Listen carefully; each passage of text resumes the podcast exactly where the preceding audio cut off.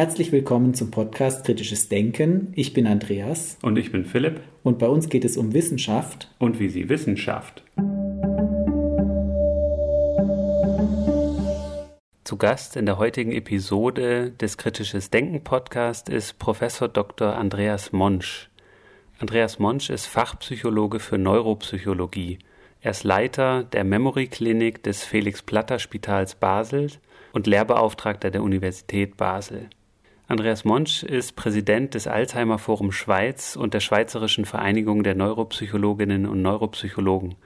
Zudem ist er Vizepräsident von Alzheimer Basel sowie Mitglied des Vorstands Netzwerk Demenz beider Basel. Professor Monsch ist Autor zahlreicher wissenschaftlicher Publikationen und erhielt diverse Preise. Und jetzt viel Spaß beim Interview. Ja, Andreas, herzlichen Dank, dass du bereit bist, ein Interview zu geben für unseren Podcast Kritisches Denken. Und es geht heute um das Thema Demenz. Zunächst mal ist Demenz eine große gesellschaftliche Herausforderung. Die Häufigkeit von Demenzerkrankungen wird sich innerhalb von 20 Jahren verdoppeln. Das heißt, wir werden mit einer weltweit gesehen mit einer hohen Zahl von Betroffenen zu tun haben. Und deshalb ist es auch wichtig, Konzepte zu finden, Möglichkeiten der Behandlung und zunächst einmal auch für die Hörer, was ist eigentlich eine Demenzerkrankung? Eine Demenz ist eine Hirnleistungsstörung. Und das kommt vom lateinischen Dementia, die Entgeistigung. Und meint, wenn Menschen Normalentwicklungen hatten des Gehirns und der Hirnleistungen, dass diese auf einmal nicht mehr gesund sind und sie beginnen Fehler zu machen, die sie vorher nicht gemacht haben. Und dann kommt es zu einer Entgeistigung oder eben einer Demenz.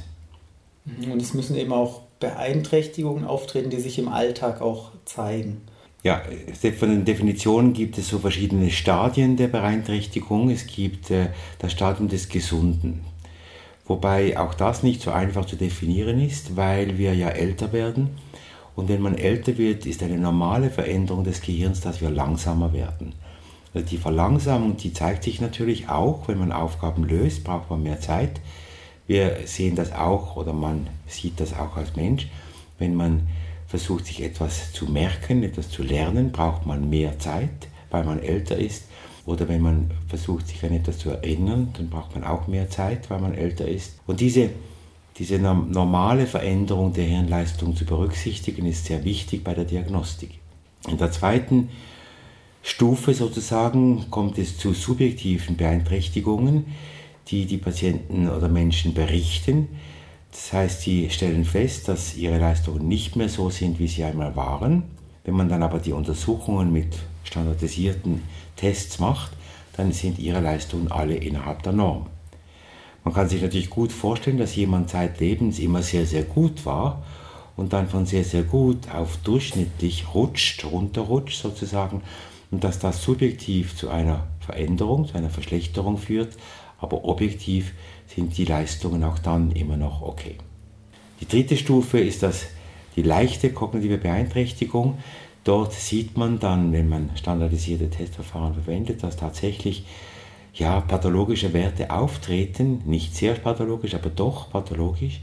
Aber im Alltag gibt es noch keine Konsequenz. Das heißt, die Menschen können gut kompensieren, und dieses Kompensieren tun wir ja auch. Als Gesunde haben wir ein, ein Smartphone, haben wir Agenda, haben wir sonstige Dinge, die uns helfen, dass wir eben keine Fehler begehen. Und diese Kompensation ist in diesem MCI, Mild Cognitive Impairment, Stadium noch möglich. Dann das vierte wäre dann die Demenz oder die majore neurokognitive Störung, wie das jetzt neu heißt. Und da sagt man, in diesem Stadium ist es dann so, dass die Hirnleistungen so stark beeinträchtigt sind, dass sie tatsächlich sich auch negativ und nicht mehr kompensierbar im Alltag auswirken. Das heißt eben, es ist so ein Stadienprozess, der mit kontinuierlichen Übergängen der genau. schleichenden Veränderungen. Genau, es ist ein, ein Prozess über verschiedene Stadien, wobei der Übergang zwischen den Stadien natürlich kontinuierlich stattfindet. Das Ganze ist ein Kontinuum und äh, es ist eigentlich eher so zu didaktischen Zwecken, dass man diese Stadien überhaupt unterscheidet. Das heißt eben, bei Demenzerkrankungen treten die Beeinträchtigungen dann schon im Alltag zutage und es gibt aber viele Vorstadien und das ist nachher auch interessant, wenn es um die Früherkennung geht, gerade diese Vorstadien, bevor die Erkrankung schon zu relevanten Beeinträchtigungen im Alltag führt. Jetzt gibt es aber auch verschiedene Ursachen von Demenzerkrankungen. Mhm. Da sind vor allem die häufigsten interessant, denke ich. Mhm. Also Demenz als Begriff heißt einfach eben, wie gesagt, einfach Entgeistigung, Hirnleistungsstörung. Und die wichtigste, weil eben häufigste Ursache einer solchen Entgeistigung ist die Alzheimer-Krankheit. Alle Menschen, die eine Alzheimer-Krankheit haben, werden dement. Aber es beginnt natürlich mit diesen leichten Störungen, die nur subjektiv wahrgenommen werden, dann eine leichte kognitive Beeinträchtigung, wo man noch kompensieren kann, und dann der Demenz, wo die Kompensation nicht mehr möglich ist. Und bei der häufigsten Ursache, das heißt, wir sprechen davon 50 Prozent der Erkrankungsfälle. Es kommt ein bisschen darauf an, wie man diese Prozentzahl rechnet. Diese ganz reinen Alzheimer-Kranken, die also nur die Veränderungen haben, die typisch sind bei der Alzheimer-Krankheit, das sind etwa 35 Prozent. Aber viele Demenzformen, zum Beispiel auch die vaskuläre Demenz, wo die Blutversorgung im Gehirn nicht mehr gut gewährleistet ist, gehen auch einher mit einer Veränderung, die dann Alzheimer typisch sind. Und bei der Alzheimer-Krankheit stellen wir fest, dass es eine Neurodegeneration stattfindet, also ein Absterben von Neuronen im Gehirn. Und zwar nicht irgendwo, sondern es beginnt an ganz spezifischen Orten im Gehirn, nämlich dort, wo, sagen wir, wichtige Strukturen sind, die für die Erbringung von guten Gedächtnisleistungen wichtig sind. Und da entstehen dann in den Hirnzellen Ablagerungen einmal. Genau. also die, es gibt zwei Veränderungen, die Herr Alzheimer äh, beschrieben hat bei seiner ersten Patientin. Das war diese Auguste Deter, die war 51-jährig. Da hat er sie getroffen in Frankfurt in der Irrenanstalt und hat sie dort betreut. Da war sie Patientin. Und dann etwa vier Jahre später ist sie verstorben und Herr Alzheimer war schon in München, hat dort als Pathologe gearbeitet und er hat das Gehirn dieser Patientin bekommen und hat das untersucht und hat zwei Veränderungen beschrieben, die eine war eigentlich schon bekannt, das sind Ablagerungen außerhalb der Nervenzellen, die er beschrieben hat, die in diesem Gehirn sehr massiv ausgeprägt waren. Und die zweite Veränderung waren so gepaarte helikale Filamente, Filamente innerhalb der Neurone, innerhalb der Nervenzellen, die dort nicht hätten sein sollen und die er dann mit einer Werbetechnik angefärbt hat und auch darstellen konnte und beschrieben hat als diese eigenartige Erkrankung des Gehirns. Und später hat dann Kreppelin dieses Phänomen, das im Gehirn gefunden wurde, bei weiteren Patienten als die Alzheimer-Fibrillen bezeichnet, um diesen Entdecker oder Erstbeschreiber eben auch entsprechend zu ehren. Das war ja früher wichtig. Also man hat einmal diese Plaques, Amyloid-Plaques, die sich bilden, ja. und einmal diese Neurofibrillenbündel, mhm. kann man sagen. Genau. Und was ich spannend finde, ist ja auch enorm viel in die Forschung investiert worden, gerade auch das Verständnis der Erkrankung und auch vor allem im Hinblick auf eine ursächliche Behandlung. Und da gab es ja bislang fast nur Fehlschläge. Genau. Also man hat jetzt, wenn man die beiden Veränderungen, die eine ist die Ablagerung außerhalb der Nervenzelle, das ist äh, die eine, die man betrachten muss, die andere ist die Veränderung innerhalb der Nervenzelle.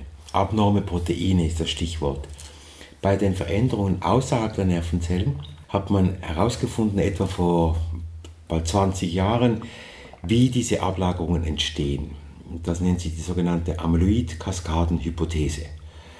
Es ist ein kleines Protein, das so zum Teil innerhalb der Nervenzelle ist, zum großen Teil außerhalb der Nervenzelle.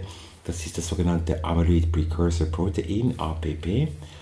Und dieses Protein wird von zwei Enzymen geschnitten, von der Beta- und der Gamma-Sekretase. Und das Stückchen, das ausfällt, ist das sogenannte Beta-Amyloid. Das Beta-Amyloid äh, gibt ein kleines Stückchen, das nennt man dann ein Monomer und dann gibt ein nächstes, die verklumpen dann miteinander, es kommt zum Dimer, zum Oligomer, da kommen noch Fibrillen dazu und schließlich kommt es zu dieser Plaque, zu dieser Ablagerung, dem Dreck im Gehirn eigentlich, außerhalb der Nervenzellen. Jetzt hat man das, diese Entstehungsgeschichte aufgeschlüsselt, auch mit Hilfe von Mäusen und hat dann versucht, diesen Prozess der Entstehung der Plaque therapeutisch zu beeinflussen. Jetzt kann man sich natürlich verschiedene mögliche Beeinflussungen vorstellen. Zum Beispiel könnte man diese Enzyme, die das giftige Stück rausschneiden, hemmen. Das sind Tier, also Versuche, medikamentöse Versuche, zum Beispiel diese Beta-Sekretase-Hämmer oder Gamma-Sekretase-Hämmer sind aktuell auch in Studien sich befindliche Medikamente, die das versuchen ja, zu gewährleisten und dann zu schauen, ob dann die Patienten möglicherweise auch davon profitieren. Es gibt weitere Möglichkeiten, man kann versuchen, die Aggregation dieses Beta-Amyloids zu beeinflussen, vielleicht auch die begleitende Entzündung zu beeinflussen. Aber der wichtigste Beeinflussungsschritt war die Immunisierung, also eine, eine Impfung. Es gibt ja zwei Arten von Impfung, die aktive und die passive Immunisierung. Geht immer um Antikörper und Antigene. Wenn ich eine aktive Immunisierung mache von außen, dann gebe ich ein Antigen und der Körper muss aktiv ein Antikörper produzieren. Oder ich kann es passiv machen, das heißt, ich gebe den Patienten direkt einen Antikörper. Und diese Antikörper heute sind sogenannte monoklonale Antikörper, das ist eine spezielle Form von Antikörpern. Und diese Studien wurden durchgeführt mit verschiedensten solchen Antikörpern, also eben die passive Immunisierung und auch mit einer Reihe von verschiedenen Antigenen, also mit der aktiven Immunisierung. Und man hat zwar gesehen, dass das Amyloid tatsächlich ja, abgebaut wurde, dass die Patienten, die dann irgendwann mal später verstorben sind, tatsächlich auch kein Amyloid mehr im Gehirn hatten, aber es hatte keinen Einfluss auf die Klinik. Das heißt, die Demenz ist weiter fortgeschritten. Und die Frage, die man sich dann gestellt hat, ist, weshalb ist das so? Und im Augenblick ist es noch so, dass man gesagt hat, ja, wahrscheinlich hat man diesen Prozess, diese Amyloid-Kaskade zu einem zu späten Zeitpunkt unterbrochen. Man müsste also viel früher bei der Bildung dieser Monomere oder Dimere oder Oligomere versuchen, diese pathologische Entwicklung zu unterbrechen. Das ist das eine. Oder man hat vielleicht auch eine viel zu geringe Dosis verwendet, um diese Beeinflussung effektiv zu machen. Es gibt noch wichtige so Nebenerscheinungen, es gibt auch Nebenwirkungen, die ganz zu Beginn auch dieser Therapiestudien ja doch auch Ängste ausgelöst haben. Das sind die sogenannten ARIAS. Das heißt ARIAS, das ist die Amyloid-Related Imaging Abnormality, also die amyloidbedingte Veränderung in der Bildgebung. Das sind so weiße Flecken, die man sieht in der, im, im Kernspintomogramm, die recht groß werden können. In diesen letzten Jahren hat man auch gesehen, dass diese dann wieder verschwinden, wenn man das Medikament stoppt und eigentlich bis jetzt keine Effekte zeigen, die sich nachteilig auf den Patienten auswirken. Aber wenn man diese Emery-Bilder sieht, muss ich sagen, das macht schon ein bisschen Angst. Mhm. Also deshalb, deshalb die Dosisfindung, dass man dann die richtige Dosis vielleicht verwendet, wo es eben noch nicht oder nicht zu schlimmen ARIAS kommt, Amyloid-Related Imaging Abnormalities, das ist noch heikel.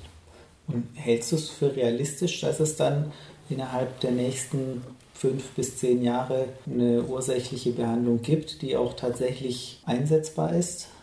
Bezüglich der Intervention, über die wir jetzt sprechen mit dem Amyloid, habe ich die Hoffnung etwas aufgegeben. Es gibt jetzt noch eine wichtige Studie, die läuft bei, mit einem Medikament, das ja auch unter anderem in Zürich entwickelt wurde, das sogenannte Aducanumab.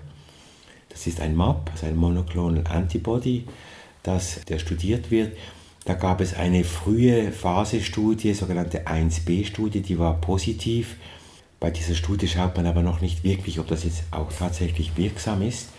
Trotzdem waren die Resultate wirklich ermutigend. Deshalb machen auch wir in Basel mit an dieser Studie zum Beispiel.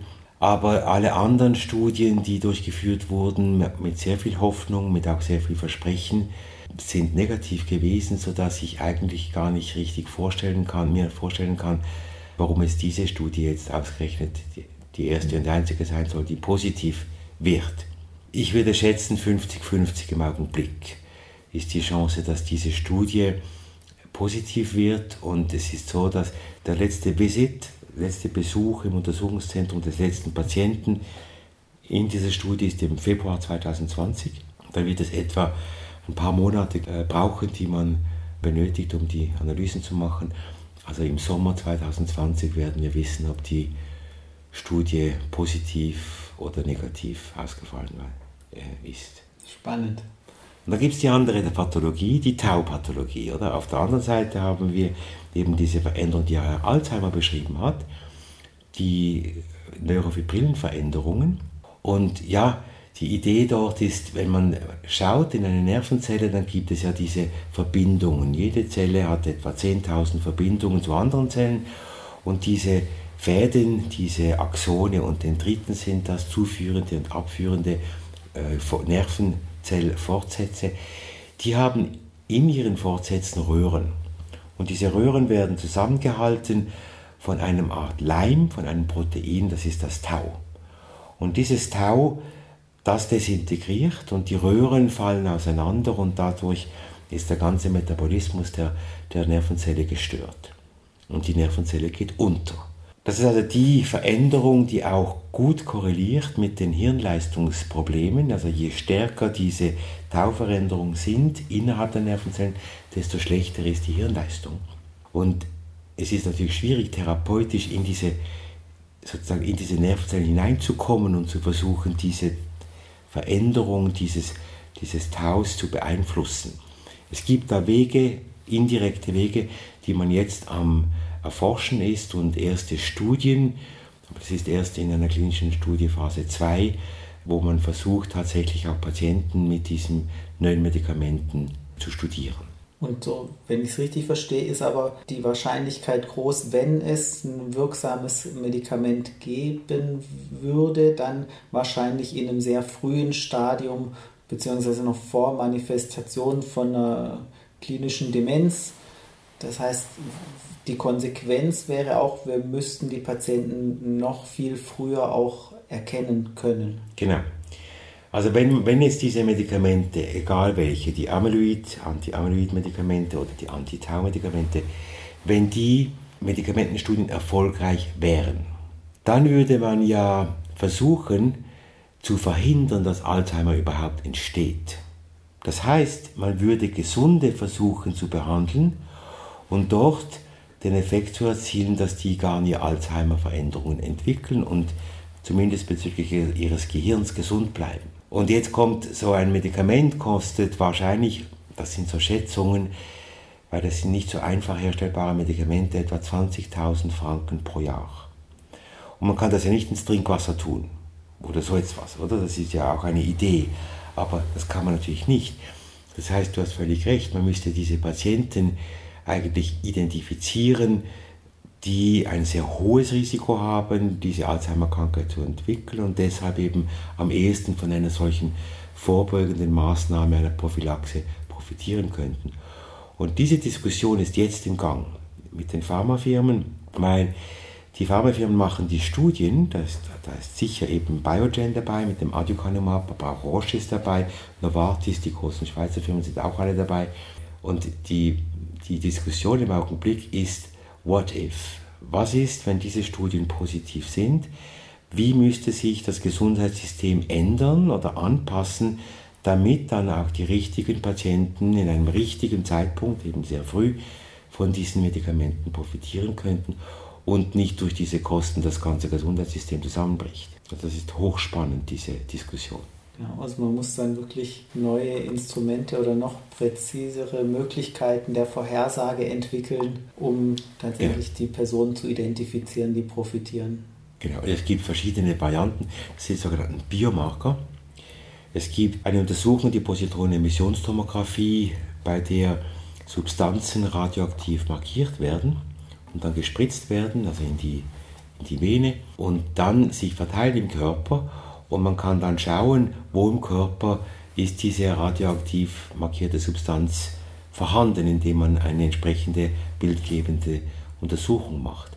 Und man kann diese Amyloid-Ablagerungen im Gehirn eines Menschen eben dadurch sichtbar machen und das vielleicht sogar Jahre oder Jahrzehnte bevor die Gedächtnisprobleme beginnen. Und das wäre so eine Idee, dass man versucht, ja, Menschen, die, sagen wir jetzt, subjektive Störungen haben, die in dieses Amyloid-PET hineinzubringen und wenn die im positiv sind, das heißt, die haben diese Amyloid-Ablagerung, aber noch keine weiterführenden Gedächtnisprobleme, dass man diesen Patienten dann diese monoklonalen Antikörper geben würde. Andreas, ganz, ja. ganz herzlichen Dank. Super spannend und vielen Dank. Sehr gern geschehen.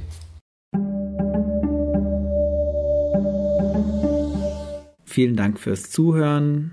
Wenn euch die Episode gefallen hat, dann empfehlt uns gerne weiter und gebt uns eine 5-Sterne-Bewertung auf dem Podcast-Portal eurer Wahl. Folgt uns auf Twitter, liked uns auf Facebook. Und über euer Feedback und eure Kommentare freuen wir uns auch. Und wenn ihr den Podcast unterstützen wollt, dann findet ihr Möglichkeiten dafür auf der Homepage.